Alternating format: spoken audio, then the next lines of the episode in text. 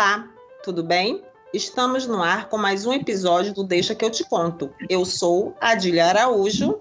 E eu sou a Lúcia Fidalgo. Com o tema A intervenção da orientação educacional para estimular a leitura, convidamos a pedagoga Carla Pérez para um bate-papo descontraído sobre o estímulo da leitura. Aí eu pergunto para Carla, moça, quem é você na educação e o que a leitura representa na sua vida? Olá, bom dia mais uma vez. Que bom podermos estarmos juntas nessa manhã rica, né, falando de educação e falando de leitura, esse universo literário tão positivo nas nossas vidas. Eu sou Carla, educadora, professora, pedagoga, é, que tenha toda a minha vivência no espaço escolar, através da orientação educacional, também tive a oportunidade de vivenciar as práticas da coordenação pedagógica e também da gestão escolar. E o universo da leitura, para mim, é a possibilidade de conexão né, com novas ideias, com novos olhares e de aproximação de mundos a princípio estariam equidistantes de nós, né? Por quê? Quando nós temos um livro, eu costumo dizer que nós nunca estamos sozinhos, né? Então a leitura é uma possibilidade de nós podermos receber novas mensagens, novas prerrogativas sobre diversos temas e lemas. Então a leitura é um universo riquíssimo para uma conexão crítica com o mundo e com as pessoas. Carla, é, eu gostaria que você falasse um pouco sobre o seu trabalho como orientadora e linkando um pouco com essa parte da escola, né, da biblioteca certo. escolar em si, da escola e da leitura junto às famílias também. queria que você fizesse um link e falasse um pouco sobre o seu trabalho. A orientação educacional né, ela, em um primeiro momento, em um olhar, digamos, mais amplo, ela tem sempre a proposta da mediação. Contudo, se nós fizermos um recorte, buscarmos alguns feixes com a proposta de identificarmos alguns objetivos dentro desse espaço escolar, para poder trazer esse adolescente, esse jovem, esse infanto juvenil de uma forma um pouco mais, digamos, motivada para o universo da leitura, ou seja, despertar a curiosidade. Né? O orientador educacional tem um papel fundamental nessa relação de indicadores, de uma ação integrada, de uma proposta de diálogo, de uma ação de assistir esse alunado. E por que, que eu digo que a curiosidade ela pode trazer um novo olhar nessa perspectiva de um espaço formal de educação para essa motivação da leitura? Por quê? O que não nos interessa, o que nós não vislumbramos, eu costumo dizer, o que não nos traz brilho aos olhos, nós não vamos mesmo manter o interesse, nós não vamos querer ir avante com aquela descoberta, por mais rica que seja. Então, eu acredito que trazer as experiências desse alunado, e aí repito, através dessa coleta de dados, assistindo esse aluno no seu cotidiano, a gente pode identificar, entre tantos porquês, que é uma fala decorrente. Mas por quê? Mas para quê? E aí entendo que quando nós fazemos uma devolutiva, o que te interessa? Qual a sua curiosidade?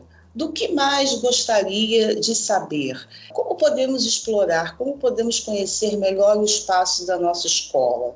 Qual o seu olhar sobre a nossa escola? Esses indicadores, essas coletas de dados, eu acredito que hoje é, fortemente deva estar presente no exercício do orientador escolar, né, do orientador educacional. Uma outra questão muito importante é despertar essa vertente de que o espaço da biblioteca, e claro, é um espaço de reflexão, ele é um espaço de um contato mais sensível com todas as propostas literárias através dos livros e de todos os outros recursos que essa biblioteca possa oferecer. Mas ela também pode ser um espaço de descoberta própria. Eu estou indo em busca de quê?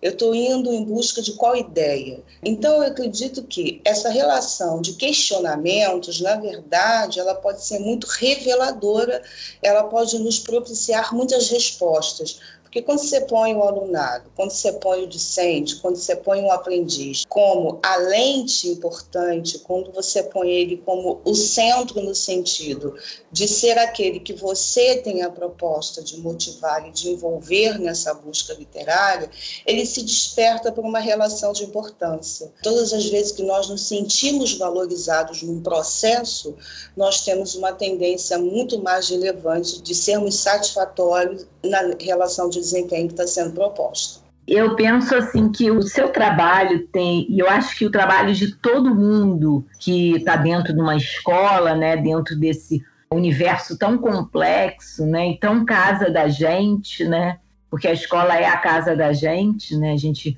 vive muito tempo dentro dela, né, o trabalho de quem vive na escola, e o seu principalmente, é de identificar conflitos também, né? Perceber desmotivação, a questão da baixa estima. E eu penso que isso a gente pode começar uma conversa através dos livros, através das histórias, porque as histórias falam sobre isso, né? Na verdade, os personagens muitas vezes são espelhos onde a gente se reflete, né? E a gente pode começar uma conversa buscando o bate-papo através dessa história, né?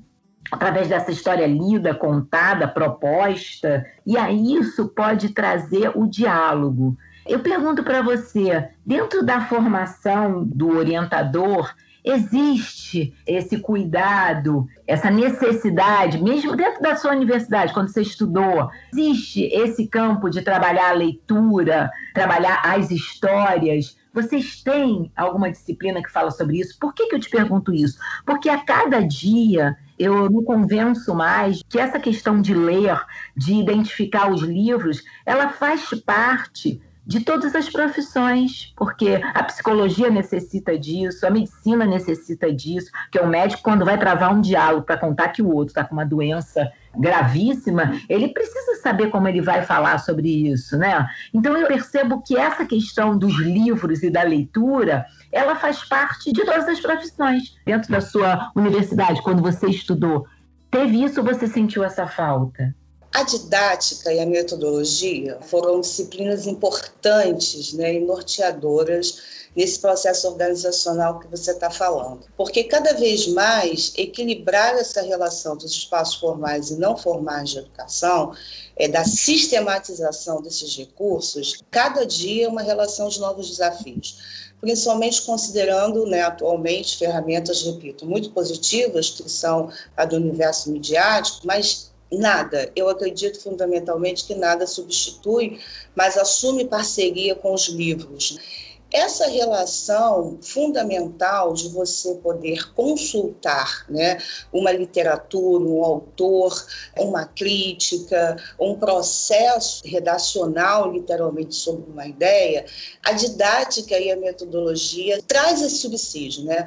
vai proporcionar na formação do orientador educacional essa instância né, de possibilidade. Contudo, eu acredito que, sem dúvida nenhuma, a gente estabelecer com esse adolescente uma fala importante, uma palavra importante que você colocou, quando a gente tem a relação do conflito. Viver é uma relação de conflito, né? E o espaço escolar não é diferente nesse sentido, porque ele está ali trazendo experiências de diversas formações, diversos perfis, diversas ideias e ideologias, não só dos próprios jovens e do universo infanto-juvenil como um todo, mas das próprias famílias através dessas crianças.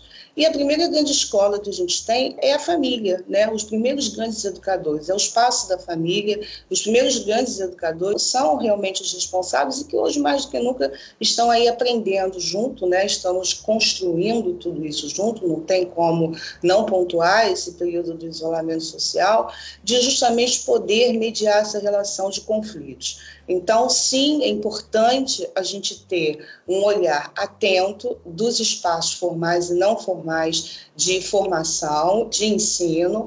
A didática e a metodologia de ensino são duas disciplinas assim de grande importância na formação do pedagogo, fazendo um recorte do orientador educacional para trazer subsídios no processo organizacional de você, através sempre de uma ação integrada, promover as suas estratégias de escuta, as suas estratégias de fortalecer vínculo, né? porque a relação da escuta ela só se estabelece nessa relação de vínculo, como aqui e agora, né? Nós estamos trocando tantas experiências ricas desse universo da educação e desse universo onde a gente tem o livro como nosso principal ator nesse momento. Então, justamente isso, né, a gente poder ter um olhar cada vez mais voltado para essa ação integradora, aonde esse livro nos é um universo constante de descoberta, aonde essa relação de coleta de dados, aonde essa relação de escuta, aonde essa relação de fortalecimento de vínculo vai justamente despertar no outro um caminho de diálogo e também, como é importante né, nessa relação do diálogo, o que exatamente nós estamos agora, tão quanto, vivenciando, que é a escuta né? Eu te escuto, você me escuta, e a gente vai se preenchendo da relação do outro através, seja de uma experiência lida, seja através de uma experiência ouvida, seja através de uma experiência vivida, a gente consegue estabelecer uma relação muito mais humanizada. E cada vez mais aí eu resgato um pouquinho essa relação da curiosidade, né? Como é bom a gente estar sempre no espaço de inquietude para a gente poder ter novas curiosidades e que justamente vai propiciar novas experiências. Você falando aí da questão do diálogo, você falou uma palavra que eu gosto muito, que se chama vínculo. Eu gosto muito de palavras, né? Eu adoro ver uma palavra e perceber quantas palavras moram dentro dela. Eu aprendi a olhar as palavras com um grande escritor chamado Bartolomeu Campos Queiroz. É, um dia, ouvindo uma fala dele, a gente estava fazendo uma oficina com ele e ele falou sobre a palavra amortecedor. E a princípio, amortecedor para mim não tinha nenhum significado, porque era só uma peça de um carro. Mas quando eu percebi as palavras que moravam dentro do amortecedor, amor, tece, dor, morte, eu percebi que aquela palavra era enorme, gigantesca e cheia de sentidos. Quantas palavras moravam dentro de uma que para mim não tinha o menor significado e as outras que moravam dentro dela tinham significados incríveis. E aí quando você fala da palavra vínculo, essa palavra, ela me mostra que a gente precisa de tempo para criar vínculo, né? para ter um vínculo. E você fala também da questão do diálogo, ouvir antes de falar. As pessoas precisam aprender a ouvir. Nesse tempo que a gente vive hoje, a gente vive um tempo de angústias e incertezas. E não é por causa da pandemia, a gente já vem vivendo isso há um tempo. Não sei se vocês concordam. Sim, é, sim, ela só intensifica, né? Mas essa angústia ela vem de longa data. Baseado na filosofia do Bauman, da modernidade líquida, né? Isso está muito claro. A cada dia mais, para mim, isso fica claro. E para ler, a gente precisa de tempo. Se dedicar a uma leitura, seja livro físico ou digital, a gente precisa de tempo. E hoje parece que mesmo a gente tendo tempo, cada vez o tempo vai escorrendo mais sobre as nossas mãos. E isso me angustia muito, né? Porque parece que as pessoas têm muita pressa e a pressa gera angústia e incerteza. Como é que está hoje o papel do orientador educacional nesse momento que a gente vive dentro da escola? Eu acredito que é buscar resgatar a relação do autoconhecimento, né? da ponderação, justamente por durante tanto tempo da nossa vida, e principalmente as últimas gerações, né, foram inseridas numa relação tão quanto de que tudo tem que ser muito rápido, tudo tem que ser muito breve, tudo tem que ser muito objetivo, tudo tem que ser muito estanque, porque tudo muda muito rápido. Ufa! Então, chegamos num momento em que desacelerar, em que começar a nos perceber e a perceber o outro, nós chegamos num momento em que bom dia, boa tarde, bom dia é, era algo que já havia se tornado mecânico. quase que como um cumprimento de um protocolo. E aí eu volto na relação humanizada, eu volto na relação de um objetivo, né, que é levar o outro a se perceber dentro dessa relação tão veloz que é fato, nós precisamos estar atentos a essa passagem que é cronológica, essa passagem e essas mudanças constantes de ideias que traz o novo, e isso é rico. Contudo, até que ponto nós é, nos apropriamos verdadeiramente? Né? Identifico que houve um período em que tudo se tornou muito mecânico, desde entrarmos no espaço escolar e darmos um bom dia apenas dávamos esse bom dia, mas não vivenciávamos, né? Porque o ser humano ele não é só pensar, ele não é só cognitivo, ele também é sentir. E o orientador educacional, ele trabalha de forma muito expressiva essa relação de levar o outro a se tocar, a se tocar no sentido de se perceber, de se sentir, de saber que esse universo da afetividade, que é uma palavra que acabou ficando assim muito pragmática no sentido de que afetividade é você afetar o outro, é você conseguir tocar o outro sensivelmente nos seus sentimentos, nas suas ideias, na sua importância, na sua autoestima. Então, hoje, o orientador educacional, dentro de toda essa velocidade, dentro de todo esse universo, pode-se dizer que como um móvel, as nossas próprias ideias, né? Há momentos em que a gente para e precisa reorganizar o próprio pensamento, porque sim, muitas das vezes são tantas propostas tão ricas, mas contudo, você ter o conhecimento é bem diferenciado do que você ter só informação. Às vezes você tem muitas informações, mas não necessariamente você tem conhecimento. Não necessariamente você tem o autoconhecimento não necessariamente você sabe o que fazer com tantas propostas, com tantas ideias, com um universo tão diversificado, de tantas ferramentas, inclusive no universo midiático. Então, eu acredito que o orientador educacional hoje, no espaço escolar, ele tem um papel de suma importância, que sempre teve contido na sua característica é, funcional, contudo isso se destaca no momento, que é de levar né, esse ser humano a se voltar para, literalmente, o autoconhecimento, a descoberta de sensibilidades ou redescobrir essas sensibilidades. Né? E é importante a gente também destacar a questão do gostar, de gostar de si, de gostar do outro, de gostar de gente, nós acabamos vivendo no mundo uma relação muito desafiadora, né? A todo tempo a gente tem que provar que é bom, a gente tem que provar que tem excelência, a gente tem que destacar nossas competências e habilidades, muito bem. Mas como isto tudo está sendo feito numa relação apenas de confronto, né, de desafios no sentido apenas de quem é o melhor, ou nós estamos cada vez mais nos percebendo equidistantes de potencializar o que é melhor em você, o que é melhor em mim. E essa parceria do que tem de melhor em você e do que tem de melhor em mim é fundamental para que a gente seja literalmente muito rico nas nossas propostas, para que a gente consiga realmente colocar em prática tudo que a gente tem de ideias né, do nosso melhor. Então, acredito que autoconhecimento, eu acredito que valorização da autoestima, eu acredito que você sensibilizar o outro que não tem o mais ou menos importante, mas tem uma relação fundamental que se preenche, onde todos são importantes dentro da sua proposta, dentro do seu espaço, dentro do seu lugar. Eu acho que esse lugar de valorização do outro é um resgate imprescindível nesses tempos em que estamos vivendo.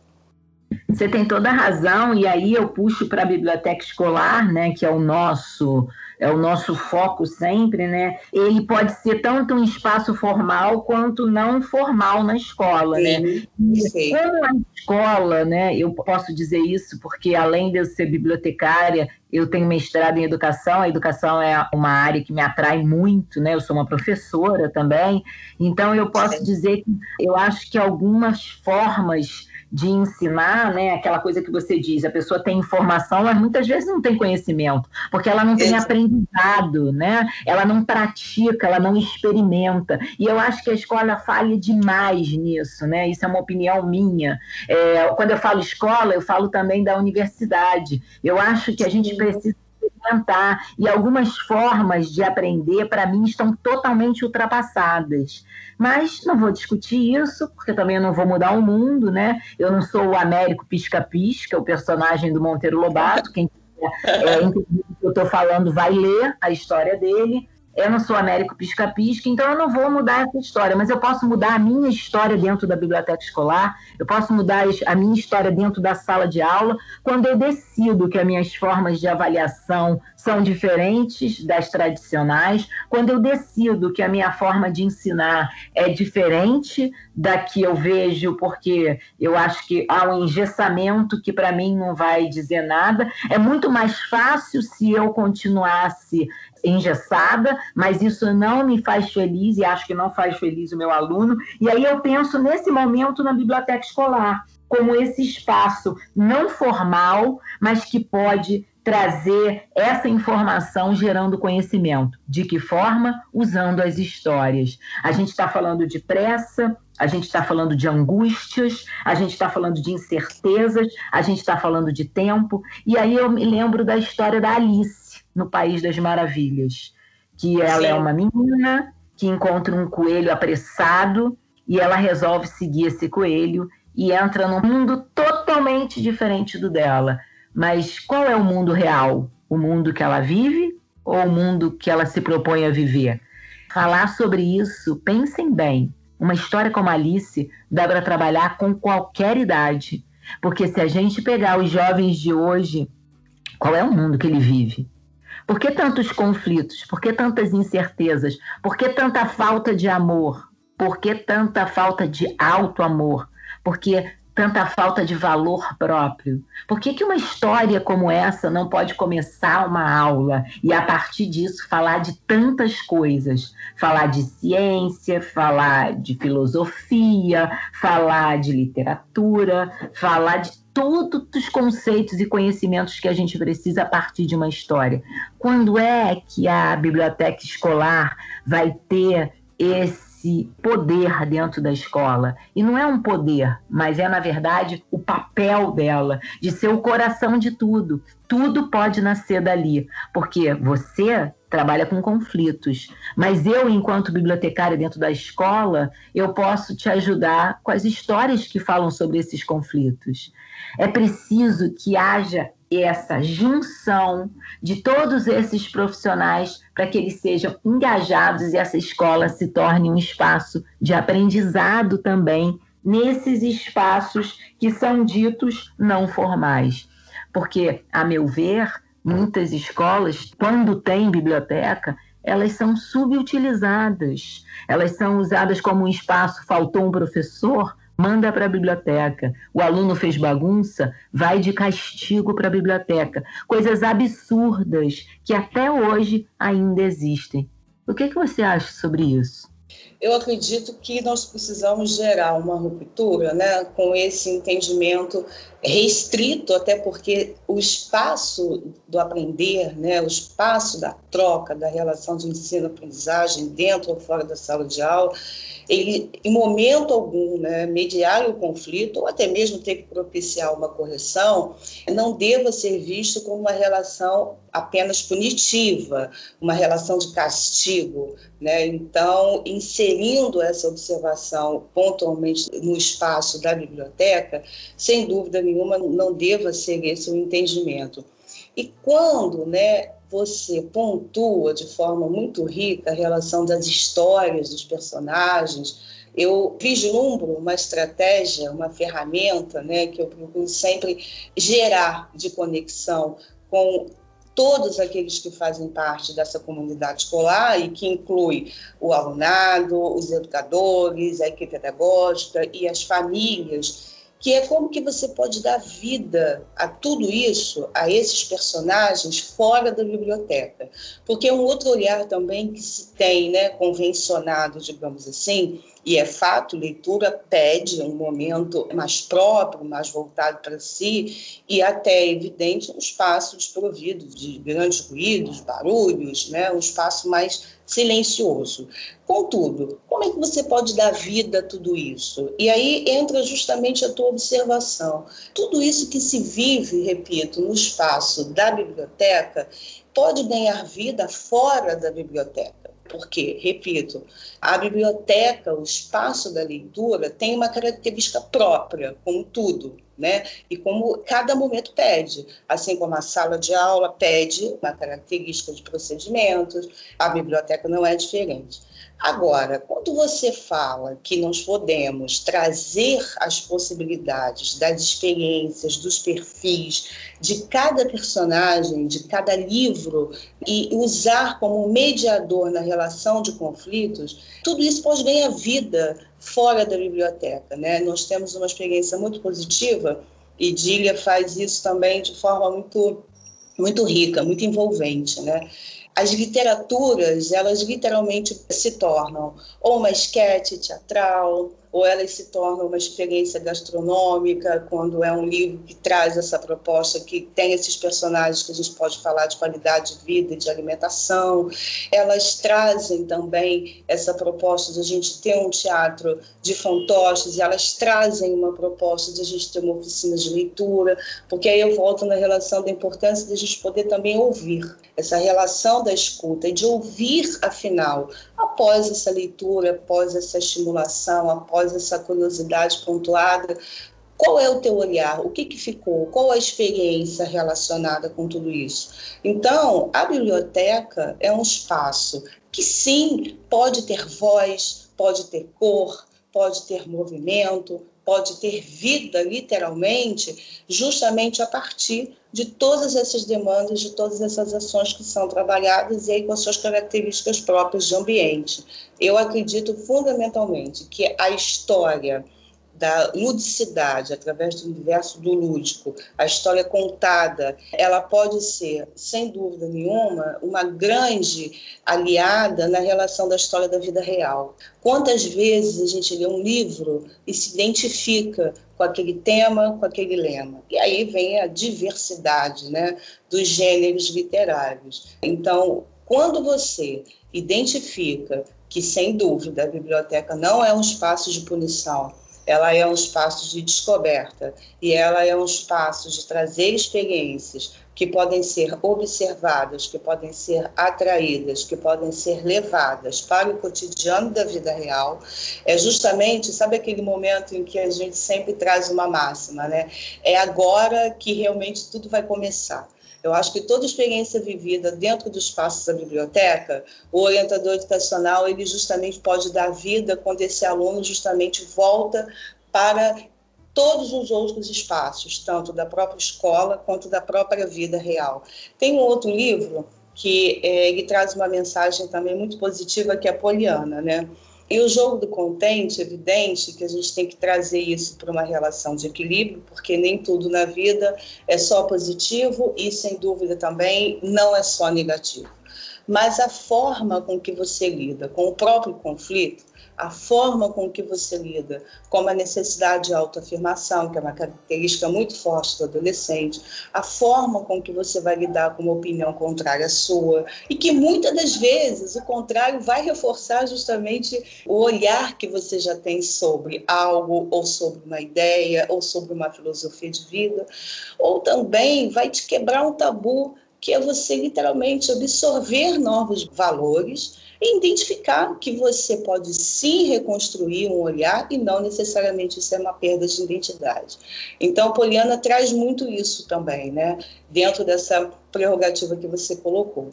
A autoavaliação, avaliar esse aluno com uma relação de história da vida real, é onde realmente todo esse universo da biblioteca pode se fazer presente nesse espaço que é formal, nesse espaço que é fora da biblioteca e ainda dentro da escola, e nesse espaço da vida real. A Carla, quando ela falou sobre esses espaços, né? Por experiência própria, ela trabalha comigo e ela sabe quanto nós íamos, né, Carla, em busca Sim. de fazer várias mediações de leituras, contações de histórias fora do espaço da biblioteca. Dentre esses espaços foi escolhido a cozinha experimental. Você lembra, Carla, quando a gente fez Lembro.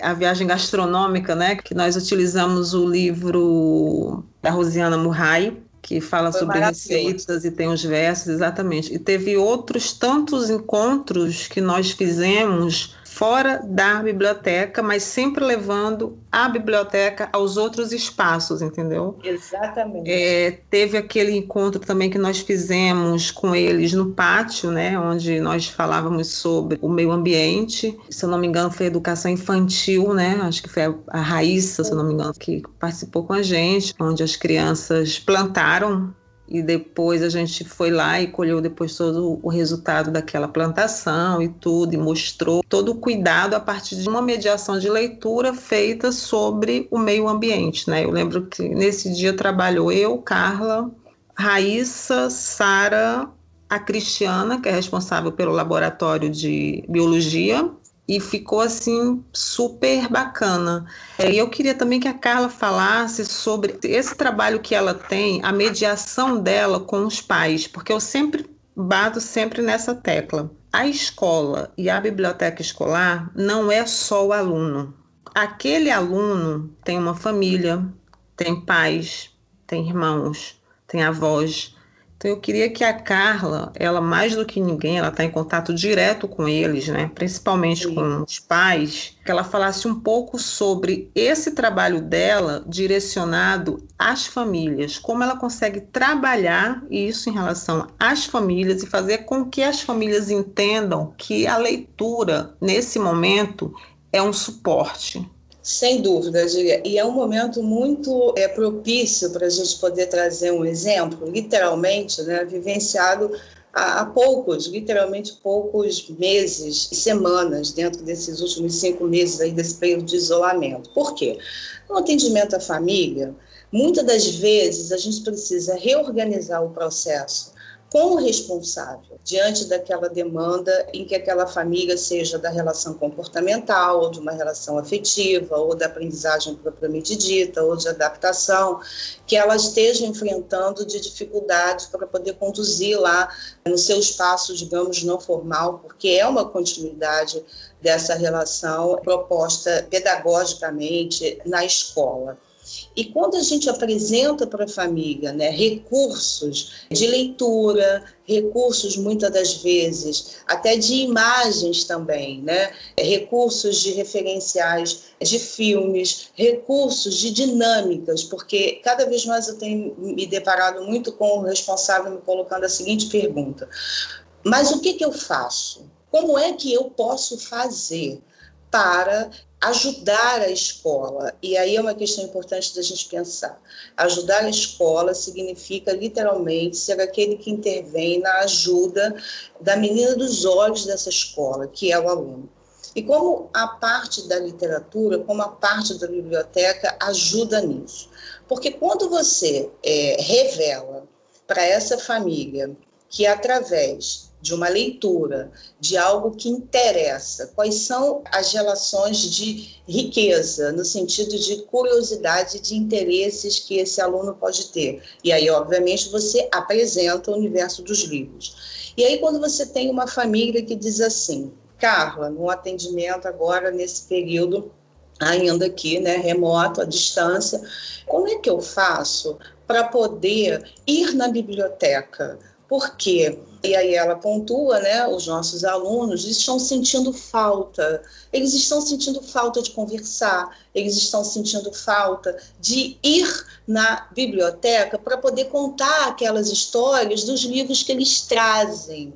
Então, quando a biblioteca sai da escola e vai para casa, seja através de um livro que o aluno escolhe, seja através de um projeto pedagógico, como a Sacola Viajante, por exemplo, quando a biblioteca sai da escola e vai para casa, ela literalmente está presente na vida desses responsáveis. E eu te dou um exemplo concreto, recente Essas famílias, quando têm isso internalizado e começam a viver essa experiência, elas querem resgatar, elas sentem falta, elas já conseguem vislumbrar que o espaço da biblioteca ele é mais do que um espaço físico, mas ele é um espaço onde eu posso receber lá na minha casa toda a experiência. A biblioteca pode ir até a mim.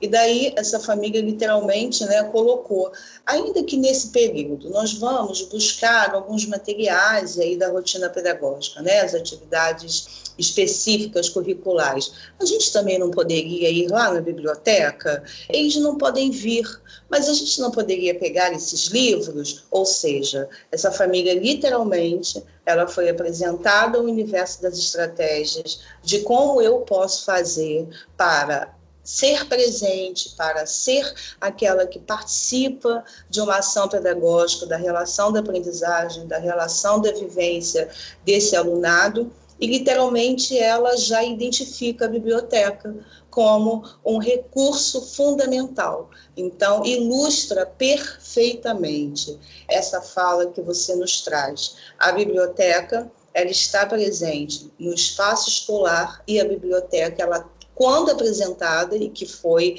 a proposta que nós fizemos, e muito pontualmente você, no seu trabalho na biblioteca, como bibliotecária, como aquela que apresenta esses livros de uma forma também, uma outra questão a se colocar de uma forma muito mais real, muito mais próxima, né? Porque a gente tem aquela ideia de quando a gente chega na biblioteca, os livros estão distantes da gente, eles estão nas prateleiras, são tantos livros, né? São tantas possibilidades que a gente não sabe direito por onde começar.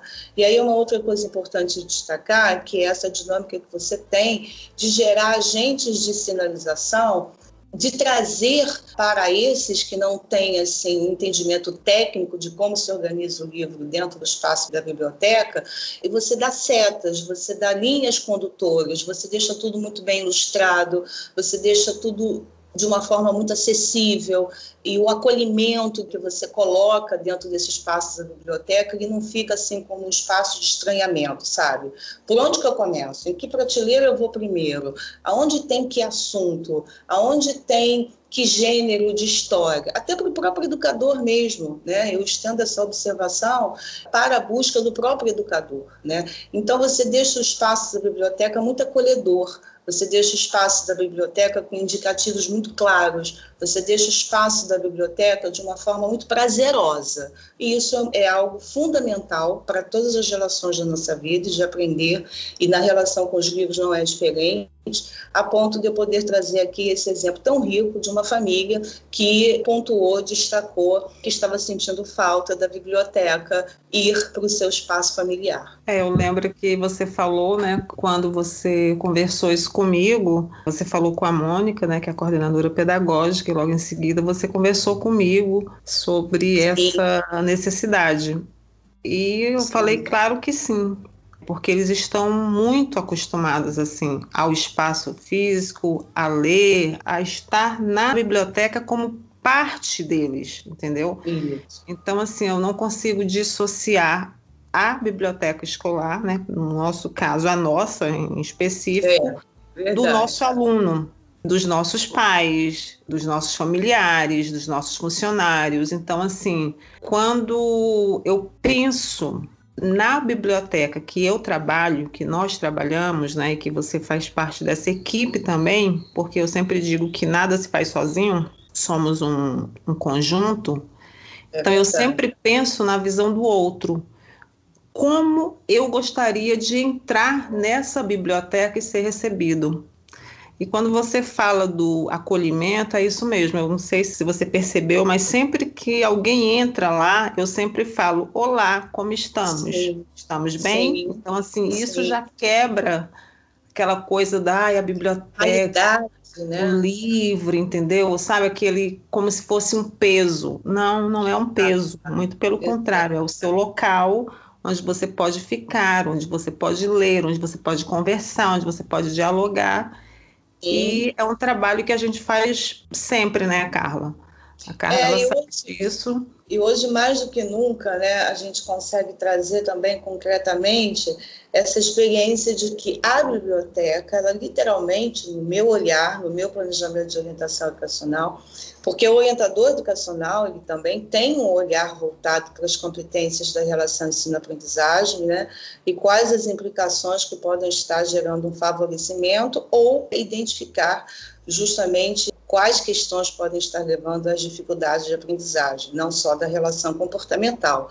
Né? O olhar do educador educacional, ele, no meu é, sentir, na minha prática, ele não está é, equidistante de uma vertente pedagógica. É, então, literalmente, a biblioteca ela é parte de um recurso didático por tudo que nós estamos desenvolvendo até aqui nessa manhã de forma muito rica, ela é parte, sem dúvida nenhuma, de um recurso do processo de ensino-aprendizagem, seja da escrita, seja da leitura, seja do autoconhecimento, seja dessa relação de socialização, porque em dados momentos a biblioteca também até aqui foi visto apenas como um espaço de intervenção na área literária, na área literalmente da escrita, da, redacional, da interpretação, obviamente muito. Mas, repito, por tudo que nós conseguimos vivenciar nessa manhã, a gente consegue identificar que a biblioteca ela interage de uma forma no ensino-aprendizagem, que ela é um recurso muito rico, e da socialização propriamente dita desse alunado. É, e ela deixou de ser o espaço de guarda, né? O espaço de silêncio, o espaço onde nada se pode fazer. Pelo contrário, é o espaço de que muitas coisas podem ser feitas e devem ser feitas, né? Genial que essas mudanças venham acontecendo, ainda vamos ressaltar, muito pequenas, muito leves, são exceções essas escolas que a gente fala aqui, não é a maioria, e isso me entristece. Eu gostaria que fosse a maioria, que todas as escolas tivessem bibliotecas escolares de excelência, mas quem sabe um dia, né? Quando a gente começar a olhar para elas como esse espaço da criação, do aprendizado, do diálogo, do mundo incrível que os livros fazem despertar na gente. Estamos plantando essa sementinha, né, Lúcia? É, Exatamente, estamos plantando, né, Lúcia? Caminhando é juntas e trabalho de formiguinha. Meninas, nós já estamos chegando ao final do nosso programa. Ah, a nossa mediação. Passou rápido. Passou rápido, né, Carla? Muito bom. A nossa mediação de leitura hoje vai ser com a Lúcia Fidalgo. Então, eu escolhi uma história que eu gosto muito. Na verdade, essa história ela é um, reconto, né? Ela é recontada pela Marinês Correia, uma contadora de histórias incrível, do grupo Confabulando, e essa história está no livro do grupo Confabulando, Contos Como a Gente Conta. E essa história se chama As Orelhas do Padre Abade.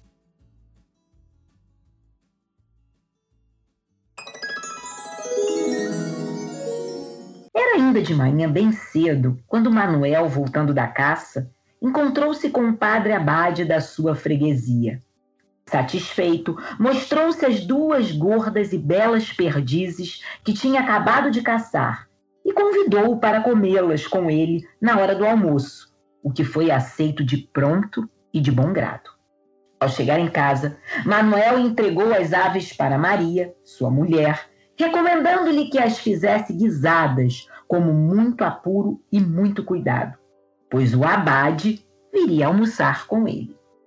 Como de costume, Maria obedeceu às ordens do marido e foi para a cozinha, onde depenou, limpou, lavou, temperou e pôs no fogo as aves. Depois, enquanto vigiava o cozimento, sentada num banquinho, ela se pôs a pensar na sua vida no seu casamento e quanto tempo fazia que não se sentava à mesa para uma refeição de carne de caça.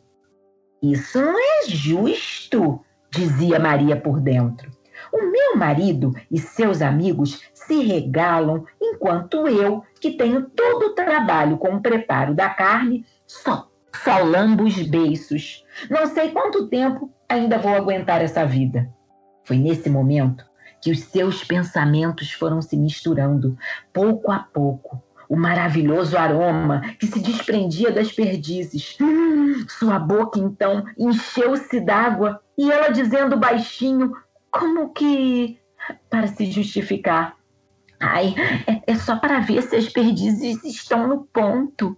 Pegou uma asinha e comeu. Hum, que delícia! Está de se comer de olhos fechados. Que ótima cozinheira sou eu! Desta vez acertei em cheio a mão no tempero. Mas continuou ela. Hum, posso servir ao Manuel e ao padre. Hum, uma perdiz com uma asa só.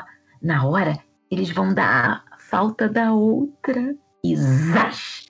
Pegou outra asinha e começou a comer.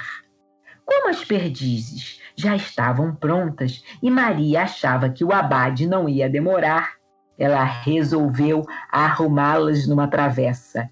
E quando a estava enfeitando com rodelas finas de cebola, tomate, pimentão e um pouco de hortelã, percebeu que não poderia apresentar à mesa juntas, numa mesma travessa, duas perdizes, uma com asas e outras sem. E comeu as outras duas.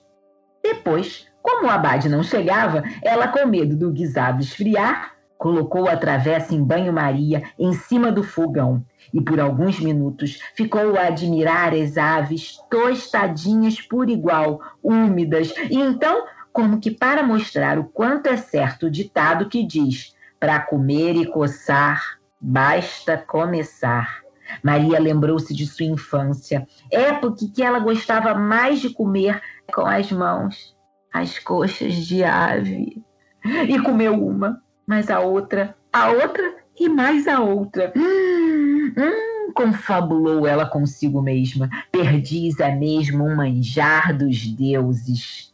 Como minha santa e falecida mãezinha, que Deus a tenha, tinha razão em dizer isso.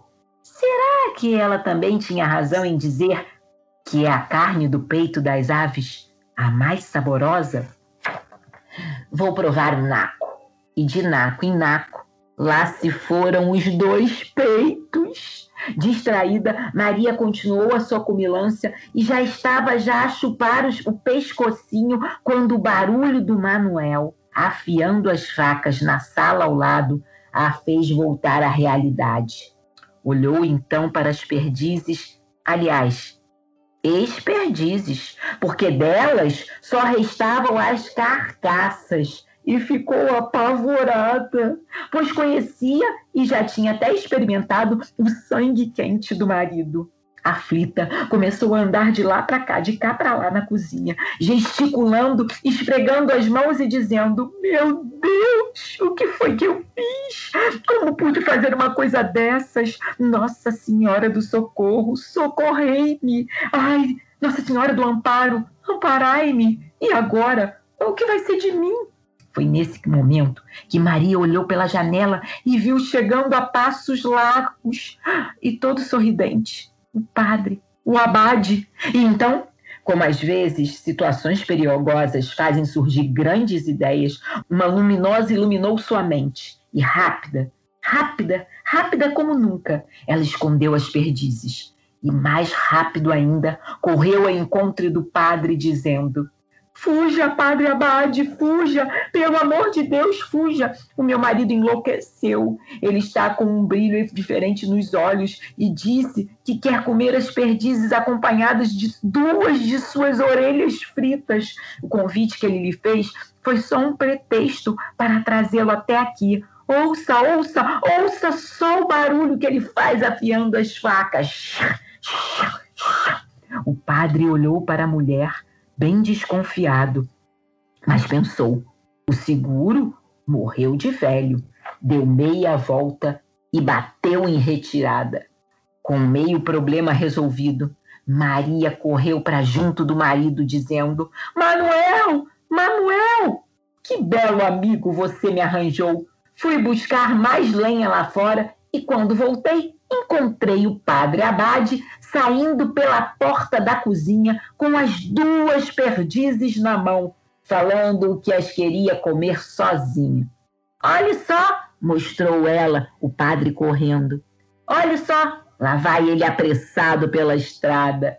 Manuel com as facas nas mãos, chegou bem na janela e viu o padre lá longe e começou a gritar: Volte, volte, Padre Abade, por favor, volte. Quero comer as duas, mas se o senhor não permite, deixa que eu coma pelo menos uma.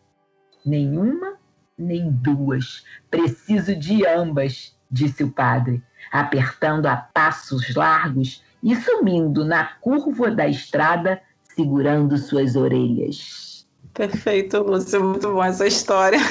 Que bom, né? Como é rico a gente poder viajar no universo lúdico que uma história nos propicia. Obrigado, Lúcia, por essa leitura tão carinhosa, tão fraterna. A gente tem aqui, diga, a possibilidade de apresentar algumas referências, né? Sim, é, eu, é, vai... eu, ia falar isso agora. É, geralmente eu peço dois livros, mas você me mostrou três livros que eu achei assim super interessantes.